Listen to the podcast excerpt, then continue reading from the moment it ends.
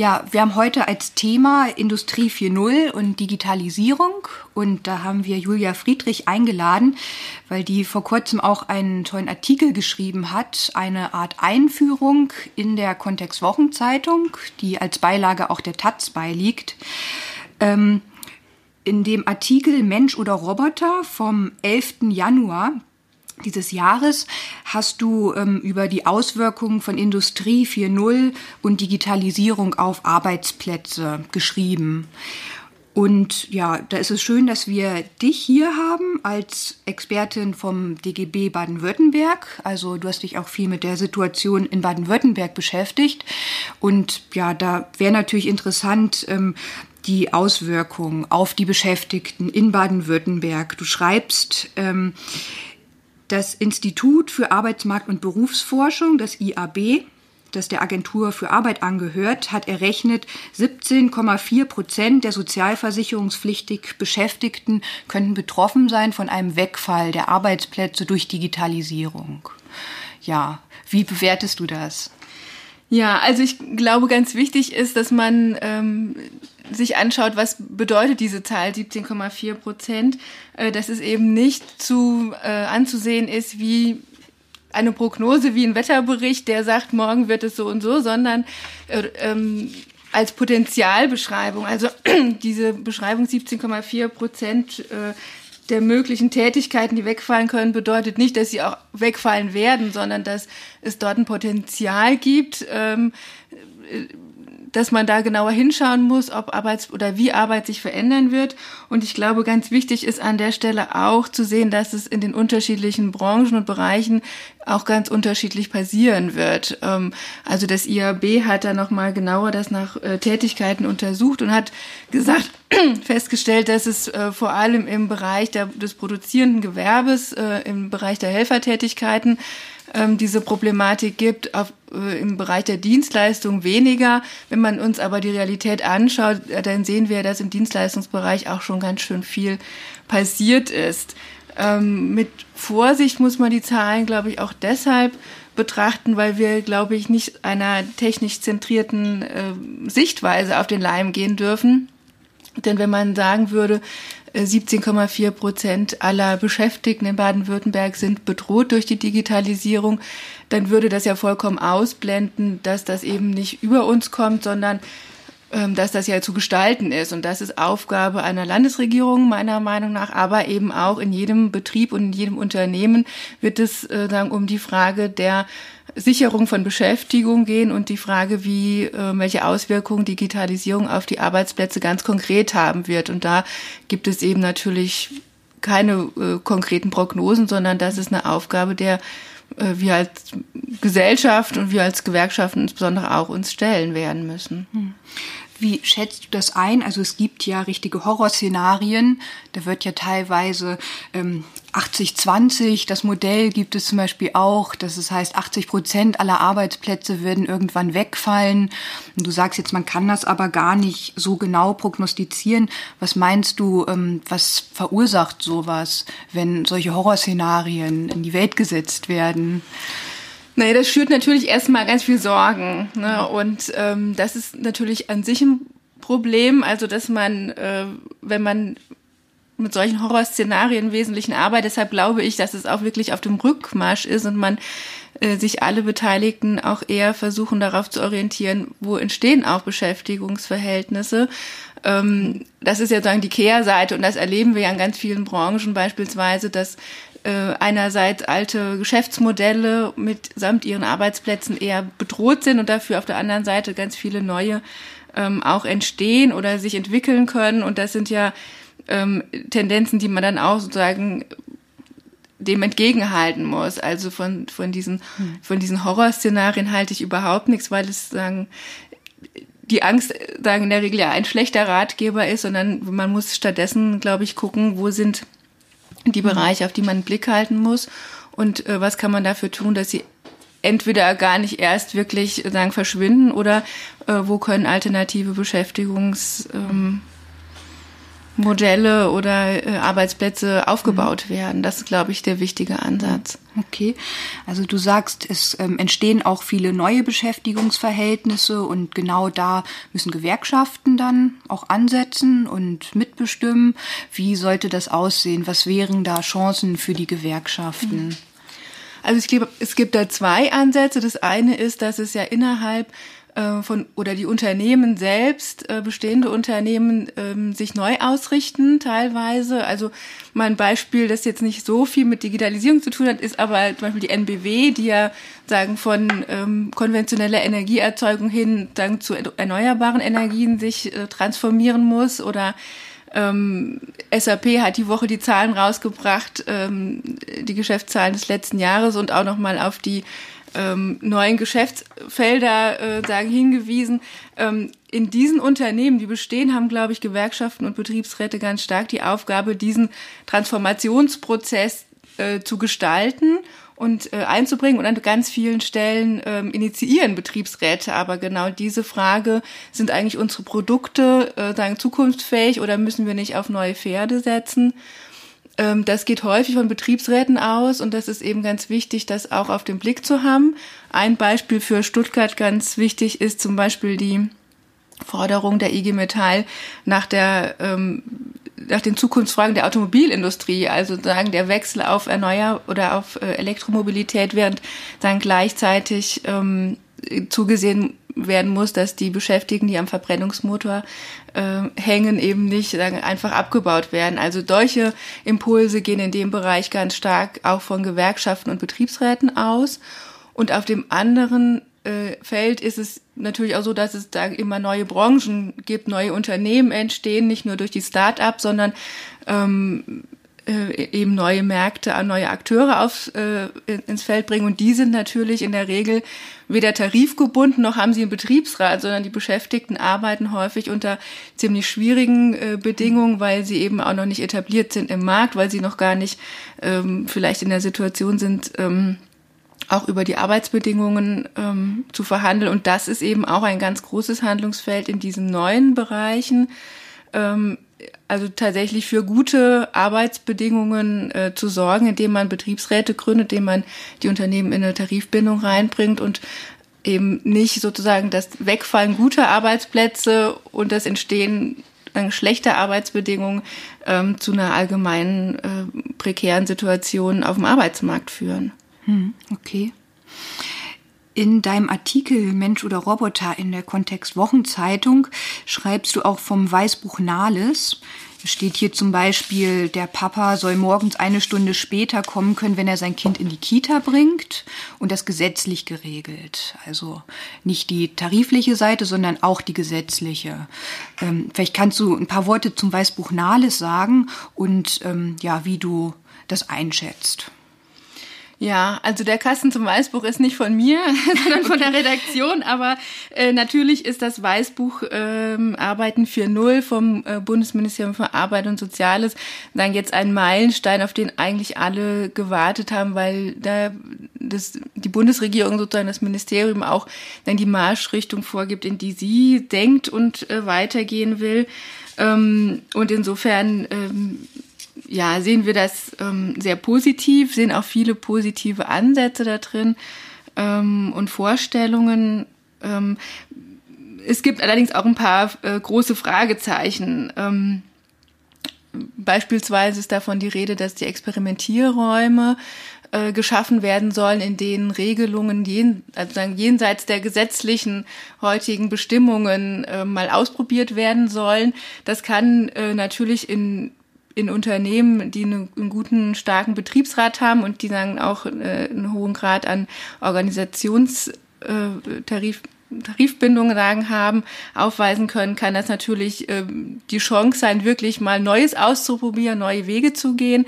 Aber in äh, Unternehmen, in denen das vielleicht nicht so ist, in denen die Arbeitnehmervertretung nicht so stark ist, kann es natürlich auch dazu führen, dass einfach sagen, Verschlechterung, Deregulierung durchgedrückt werden. Also das äh, wird im, im Einzelfall ähm, genau zu beobachten sein und da muss man auch ähm, genau schauen, was da eigentlich passiert. Ähm, ob man dadurch tatsächlich, wie das Ministerium sich das erhofft, die Tarifbindung stärkt, ähm, da habe ich so meine Zweifel eigentlich dran. Hm. Mm, kannst du mehr sagen zu dem atmenden Arbeitszeitkonto aus dem Weißbuch Nahles? Ja, also das ist ja im Grunde genommen die Konsequenz, die sie daraus ziehen wollen, dass man ähm, ähm, ja in seinem Leben verschiedene Phasen äh, hat, in denen man vielleicht auch unterschiedliche Bedürfnisse hat an der Arbeitszeit. Ähm, das ist natürlich das große Stichwort, das dahinter steht, die Vereinbarkeit Familie, Beruf beispielsweise oder Zeiten für äh, Pflege oder Weiterbildung einzurichten, das kommt, glaube ich, schon stark einem Bedürfnis entgegen, äh, seine Arbeitszeit auch flexibler zu gestalten. Allerdings ähm, muss man auch da schauen, glaube ich, dass man nicht ähm, so naiv sozusagen da reinläuft, sondern dass man auch da die Fallstricke eigentlich ähm, sich genau anschaut, die damit verbunden sind. Und ähm, das ist ja eine Erfahrung, die wir gemacht haben, das auch belegbar ist, zum Beispiel durch den DGB-Index Gute Arbeit, dass Flexibilisierung von Arbeitszeiten für Beschäftigte häufig dazu führen, dass sie viel mehr äh, Mehrarbeit leisten als Beschäftigte in einem ganz äh, strikt regulierten ähm, Arbeitszeitmodell und äh, diese Arbeitszeit, die mehr geleistet wird, auch ähm, zum Teil noch nicht mal erfasst und vergütet wird, ähm, sodass Schätzungen davon ausgehen, dass jedes Jahr eine Milliarde unbezahlte Überstunden geleistet werden. Und das sind ja Hintergründe, die man äh, im, im Kopf haben muss, wenn man über die Frage redet, ähm, wie weit flexibilisiert man, ähm, wo gibt's da die Potenziale und wo gibt's auch ähm, Fehlentwicklungen, äh, bei denen man gegensteuern muss. Wir waren da gerade im Speziellen beim Thema Arbeitszeit und ähm, ja, da gab es ja auch das Positionspapier zur Digitalisierung von Wirtschaft und Arbeitswelt ähm, unter dem Titel Chancen der Digitalisierung nutzen vom Arbeitgeberverband. Genau, kannst, kannst du dazu noch ein paar Worte sagen? Ja, also das Papier ist, glaube ich, ein sehr gutes Beispiel dafür, wie man auch versucht, sozusagen diese ganze Digitalisierungsdiskussion ähm, schlicht zu nutzen, sozusagen, um sagen, alt äh, Forderungen äh, nochmal zu neuem Glanz zu verhelfen. Denn äh, die Bundesvereinigung der äh, Arbeitgeber fordert darin beispielsweise oder hat damit auch sagen offiziell eröffnet äh, vor anderthalb Jahren die Arbeitszeitdebatte, wo sie nochmal ähm, gefordert hat, den Acht-Stunden-Tag im Grunde äh, zu schleifen zugunsten einer äh, wöchentlichen Höchstarbeitszeit und auch ähm, die Ruhezeit, also zwischen Arbeitsende und dem Arbeitsbeginn sozusagen in, am nächsten Tag, ähm, als unzeitgemäß und äh, angesichts der Digitalisierung und Globalisierung nicht mehr zeitgemäß dann zu brandmarken. Äh, und im Grunde genommen führen wir genau diese Diskussion seitdem ähm, sehr intensiv und auch hier in Baden-Württemberg hat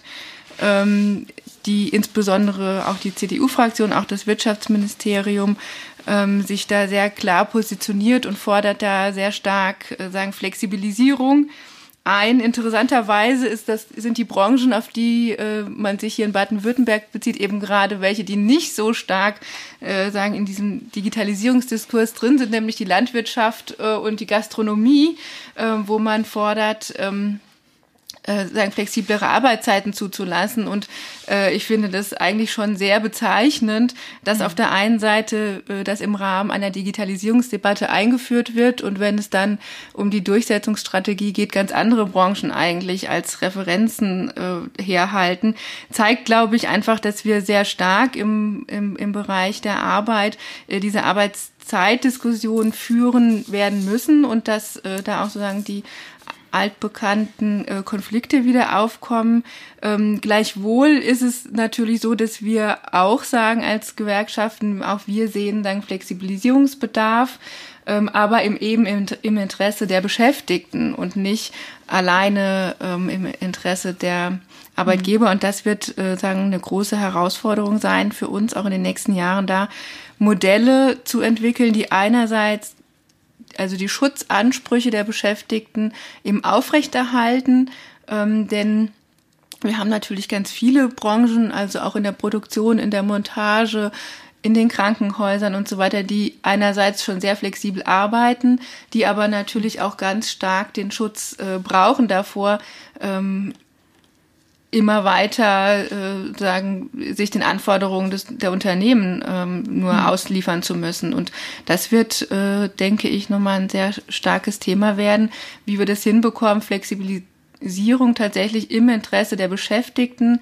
zu gestalten, dass sie selbstbestimmt über ihre Arbeitszeiten verfügen können, soweit das eben äh, geht und nicht sagen, dass ausschließlich im Interesse äh, des Arbeitgebers äh, vorangetrieben mhm. wird. Okay. Was mir gerade eingefallen ist, als du ähm, berichtet hast, wie die CDU versucht zu flexibilisieren ähm, unter dem Deckmantel der Digitalisierung in Branchen, die überhaupt nicht betroffen sind oder wenig betroffen sind von der Digitalisierung.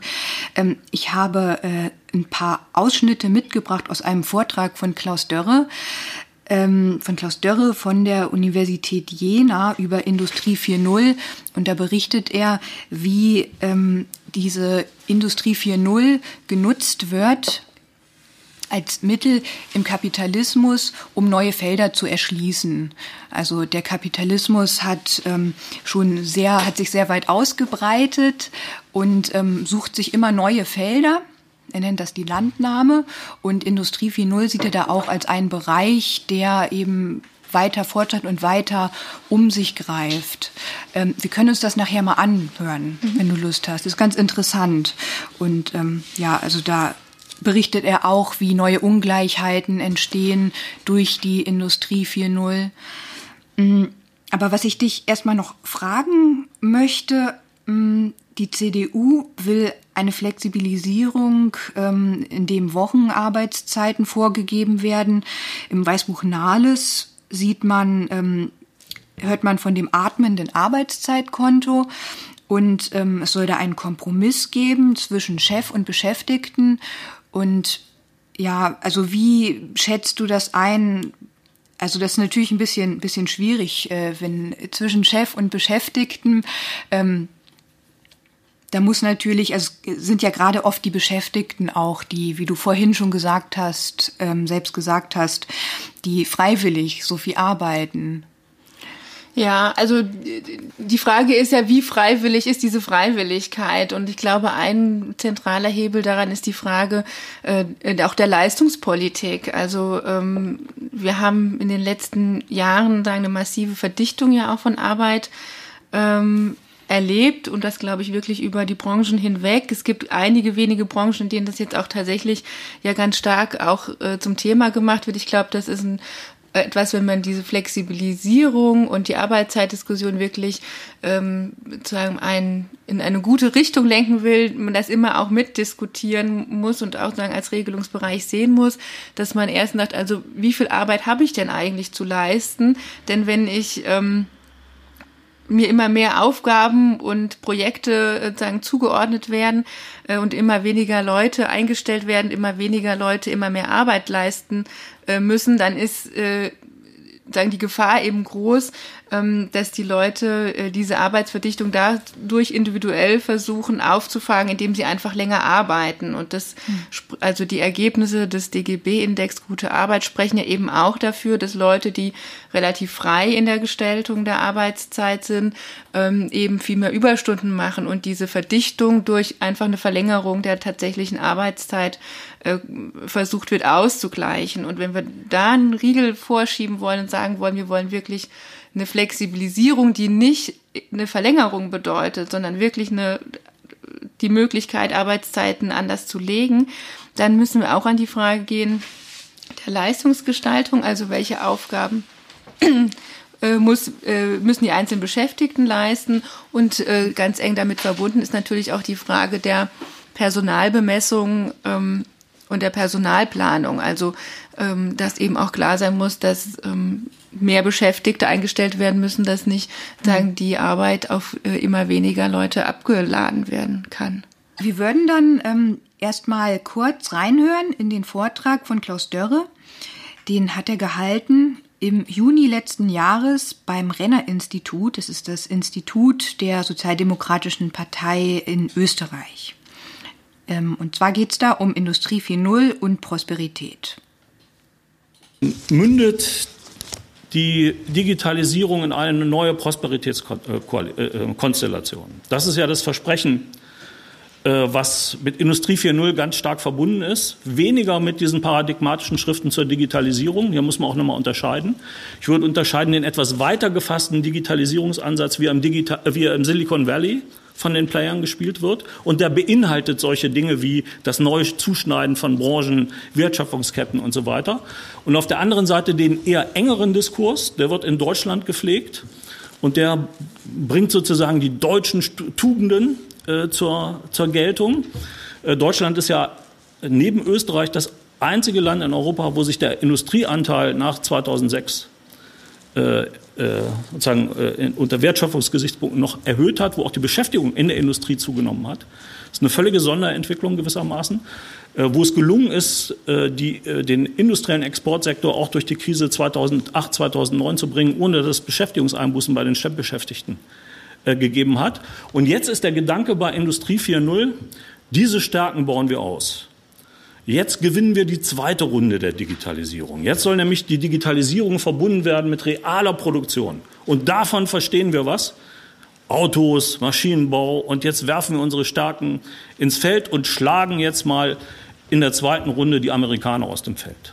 So, so ist es äh, etwas vereinfacht zusammengefasst gedacht. Nicht? Und wenn Sie Politiker hören, egal welcher Partei, dann finden Sie immer solche stereotypen Redewendungen. Die zweite Runde müssen wir jetzt gewinnen. Die soll an uns gehen. Nicht? Man hat uns fast schon abgehängt, aber jetzt. Ähm, bitte? Der Fußball passt unglaublich gut zu allem, was gegenwärtig passiert. Aber das wäre ein Thema, ich könnte es so, sofort wechseln, nicht? Äh, es würde mich viel reizen, aber ich glaube, ich darf jetzt nicht. Ja? Vielleicht darf ich in der Diskussion noch was sagen. Okay. Ähm, also zurück zu Industrie, Industrie 4.0. Also das ist sozusagen der Stoff, aus dem Hegemonie gemacht werden soll. Äh, es ist ein Paradigma, mit dem sozusagen Modernität, Modernisierung verkauft werden soll, Zukunftsfähigkeit, Wachstum, ähm, man könnte es so formulieren. Wenn eine Gesellschaft schon ansonsten keine Zukunftshoffnungen mehr hat, keine Visionen, dann delegieren wir sie doch bitte mal an die Technologie und das wird schon klappen. Und genau das ist der Versuch. Nicht? Also äh, über ein revolutionäres technologisches Paradigma das zu ersetzen, äh, was gegenwärtig nicht da ist und was allenfalls die Rechtspopulisten irgendwo zu bieten haben, äh, nämlich eine Zukunftsvision von Gesellschaft. So, was ist jetzt dran an der Zukunftsvision? Jetzt äh, handle ich die versprochenen ähm, Themen ab.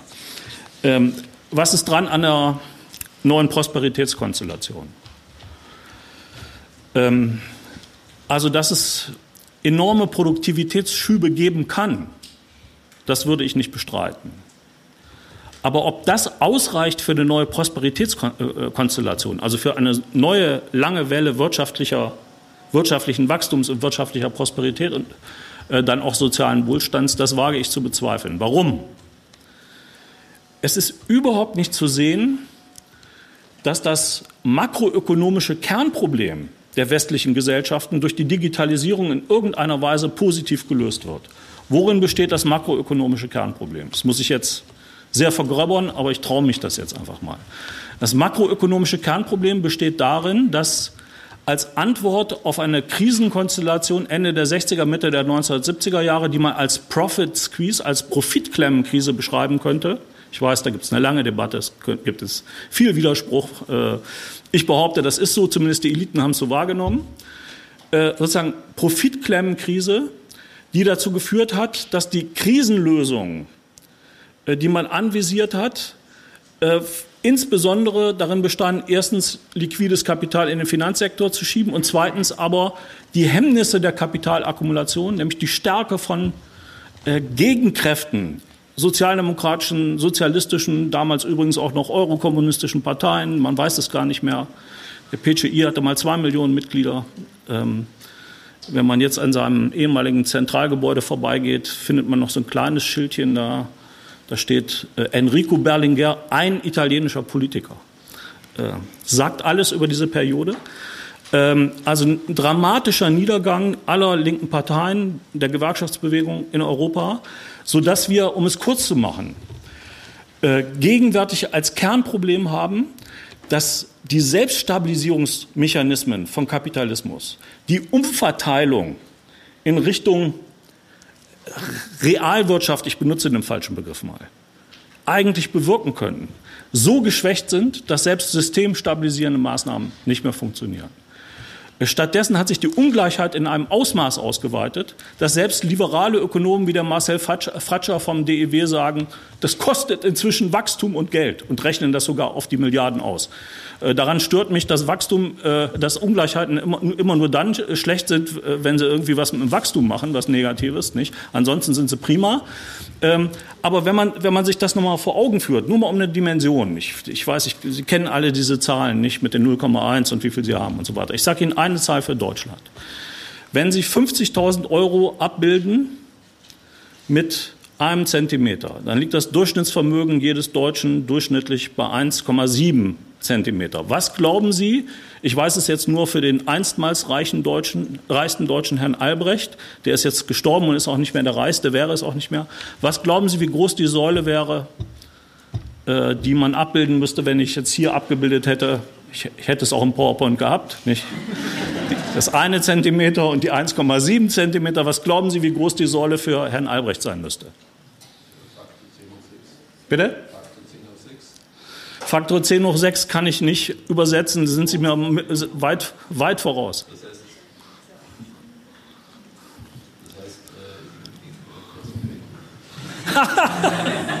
sagen Sie es einfach in Metern oder so. 10 Kilometer würden Sie sagen? Das ist etwas zu viel, aber normalerweise sind die Schätzungen anders. Äh, normalerweise sagt man so 6 Meter oder so, aber Sie sind auf der richtigen Spur. Es ist 4,14 Kilometer. Das ist dann immer sehr schön zu sehen, weil die Säule dann durch die Decke geht nicht? Äh, und, und nicht mehr zu sehen ist. Was ich damit sagen will, ist, ähm, dass der Reichtum am einen Pol sich so angehäuft hat, äh, dass er produktiv nicht mehr zu investieren ist. Äh, wenn Sie die Süddeutsche Zeitung sehen mit den äh, Offshore-Zentren und so weiter, äh, kann man sagen, da hat sich eine Klasse rausgebildet mit ihren professionellen Stäben, für die keine Regeln mehr gelten. Die ihr Vermögen anlegen können rund um die Welt, ohne dass sie Gesetze beachten müssen und so weiter. Also eine herrschende Klasse oder eine finanzkapitalistische Klasse. Ähm, äh, Eigentümer ohne Risiko, die sich sozusagen jenseits von Regeln, von sozialen Regeln platzieren können. Da wären wir übrigens auch beim Fußball, nicht? Der Kollege Hummels äh, über 30 Millionen, nicht? Wo, wo, wird das Geld hingehen? Ja, ist ja klar. Das kann er nicht in drei Segeljachten investieren und ich glaube, der fährt nicht so viele Autos. Äh, also ich will das nicht vertiefen. Aber der Punkt ist, äh, dieses Auseinanderentwickeln bei Vermögen und natürlich auch bei Einkommen, ich gehe jetzt nicht mehr auf die Zahlen ein, wird durch die Digitalisierung in keiner Weise berührt. Überhaupt nicht.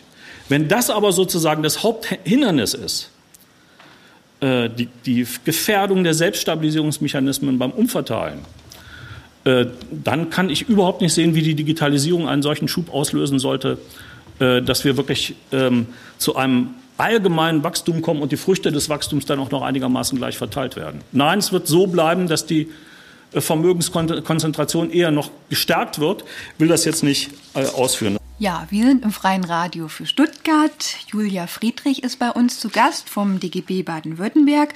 Und wir haben gerade einen Beitrag gehört von Klaus Dörre, Professor für Soziologie von der Universität Jena, wo er berichtet hat, wie sich die, wie die Digitalisierung ähm, als Hoffnungsschimmer gesehen wird, um die Wirtschaft wieder voranzutreiben. Ähm, ja, Julia, was, was hast du gedacht, als du das gehört hast? Ja, also es ist natürlich ähm, insofern auch was, äh, hat er natürlich recht, als ähm, man, glaube ich, an verschiedenen Stellen sieht, dass ähm, also das Schlagwort Digitalisierung sozusagen dazu führt, ähm, vieles zu rechtfertigen oder zu begründen, ähm, wo sozusagen oder eine Kausalität herzustellen, ähm, die man auch vielleicht mal hinterfragen kann oder fragen muss, ist da eigentlich wirklich so eine so ein Automatismus äh, sozusagen da gegeben. Äh, und insofern ist es das habe ich jetzt da so ein bisschen auch rausgehört, also sagen Digitalisierung als Argument und Rechtfertigung ähm, für wirtschaftliche Entwicklungen, die eher eine soziale Ungleichheit nochmal bestärken, ist natürlich schon auch eine Gefahr. Und also sagen die Technik vorzuschieben, das ist sagen technisch, technologisch notwendig und möglich und äh, muss so gemacht werden und dazu führt, dass eben dann beispielsweise ähm, soziale Fragen, Arbeitnehmerrechte äh, auf der Strecke bleiben sollen und so weiter.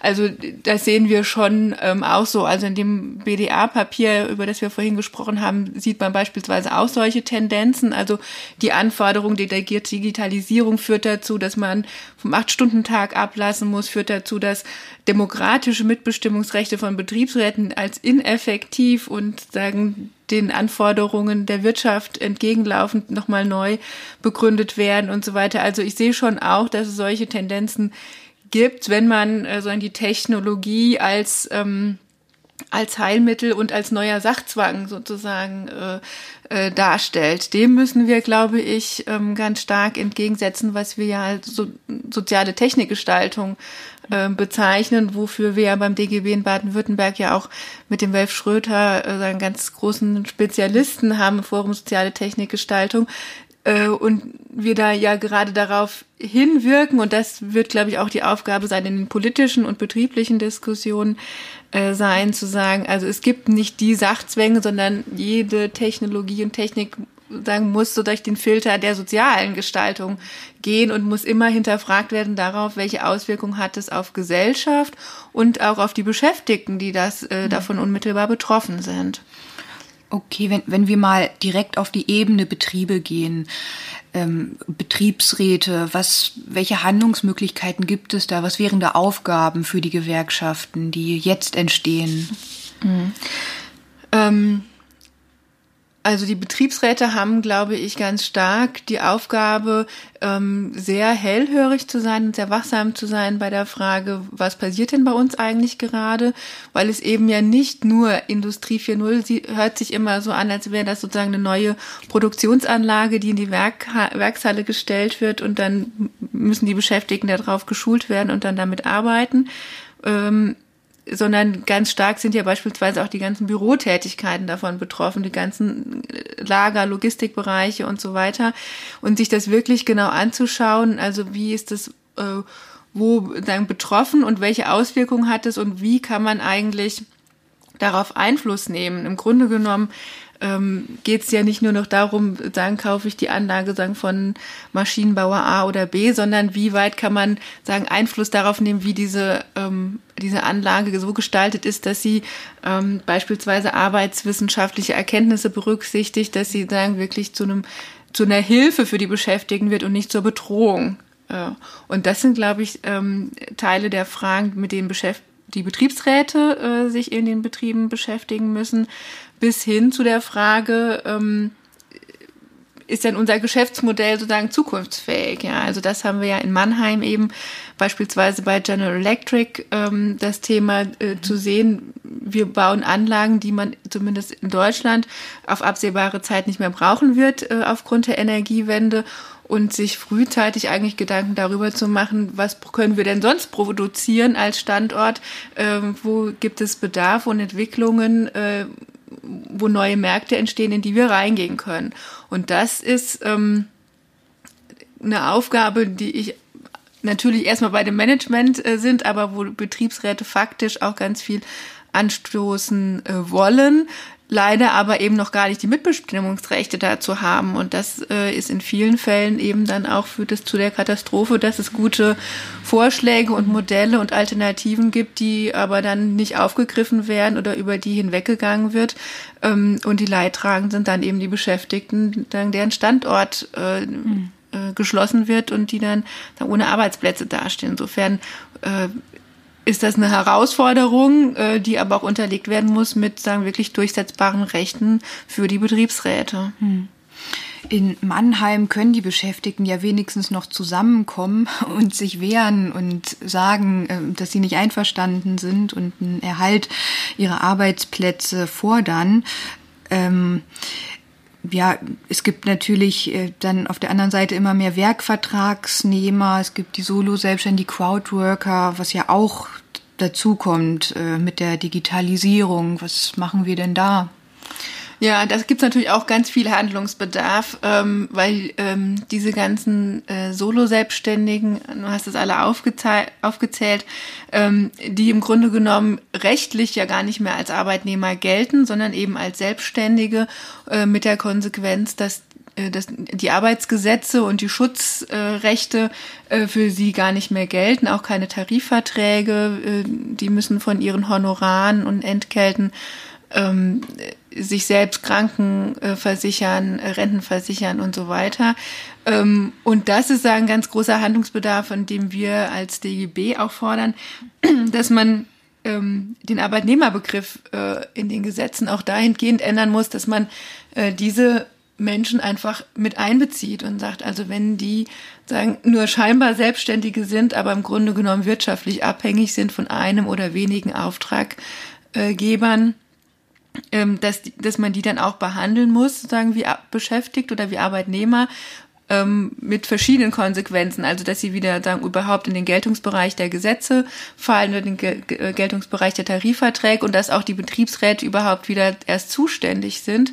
Denn aktuell ist es ja so, wenn ein Unternehmen beispielsweise Aufgaben fremd vergibt, ähm, äh, ganz häufig der Betriebsrat ähm, im Grunde genommen sagen, machtlos dem gegenübersteht, äh, vielleicht noch ein Recht hat, informiert zu werden, aber eben keinen Einfluss darauf hat, ähm, dass bestimmte Aufgaben, die vorher von Beschäftigten des Unternehmens gemacht worden sind, in Zukunft von extern gemacht werden, mit mit allen Problemen, die damit äh, zusammenhängen, dass das gebrochen wird und gesagt wird, also auch wenn diese Tätigkeiten von Leuten äh, ver, verbracht werden, verrichtet werden, die nicht beschäftigt sind, nicht einen Arbeitsvertrag mit dem Unternehmen haben, trotzdem der Betriebsrat ähm, eine Möglichkeit hat, da regulierend einzugreifen und diesejenigen, die das äh, machen, die die Aufträge annehmen, auch äh, in ihren Rechten gestärkt werden, weil sie dann sagen die Möglichkeit haben, ähm, sich auf Arbeitsgesetze zu berufen. Auch da geht beispielsweise das Weißbuch Arbeiten 4.0 vom Bundesministerium überhaupt nicht weit genug.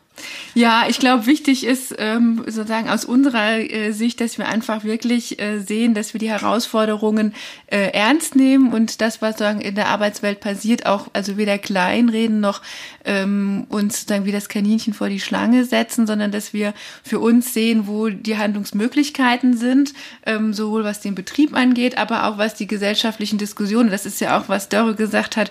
Also ähm, als Herausforderung begreifen und uns da sagen, entsprechend auch ähm, aufstellen, positionieren, ähm, sei es in der Arbeitszeitdebatte, sei es in anderen Diskussionen und ähm, wir auch die, die Rechte ähm, der beschäftigten Vertreterinnen und Vertreter stärken müssen, als auch die Bedürfnisse der Arbeitnehmer selbst auch ähm, gestalten zu können, äh, ernst nehmen und dafür Modelle entwickeln, ähm, ohne uns sozusagen diesem diesem Anspruch, wir müssen jetzt alles der Digitalisierung unterordnen, ähm, auf den Leim zu gehen. Mhm. Das ist, glaube ich, die Herausforderung, die wir uns gegenüber sehen.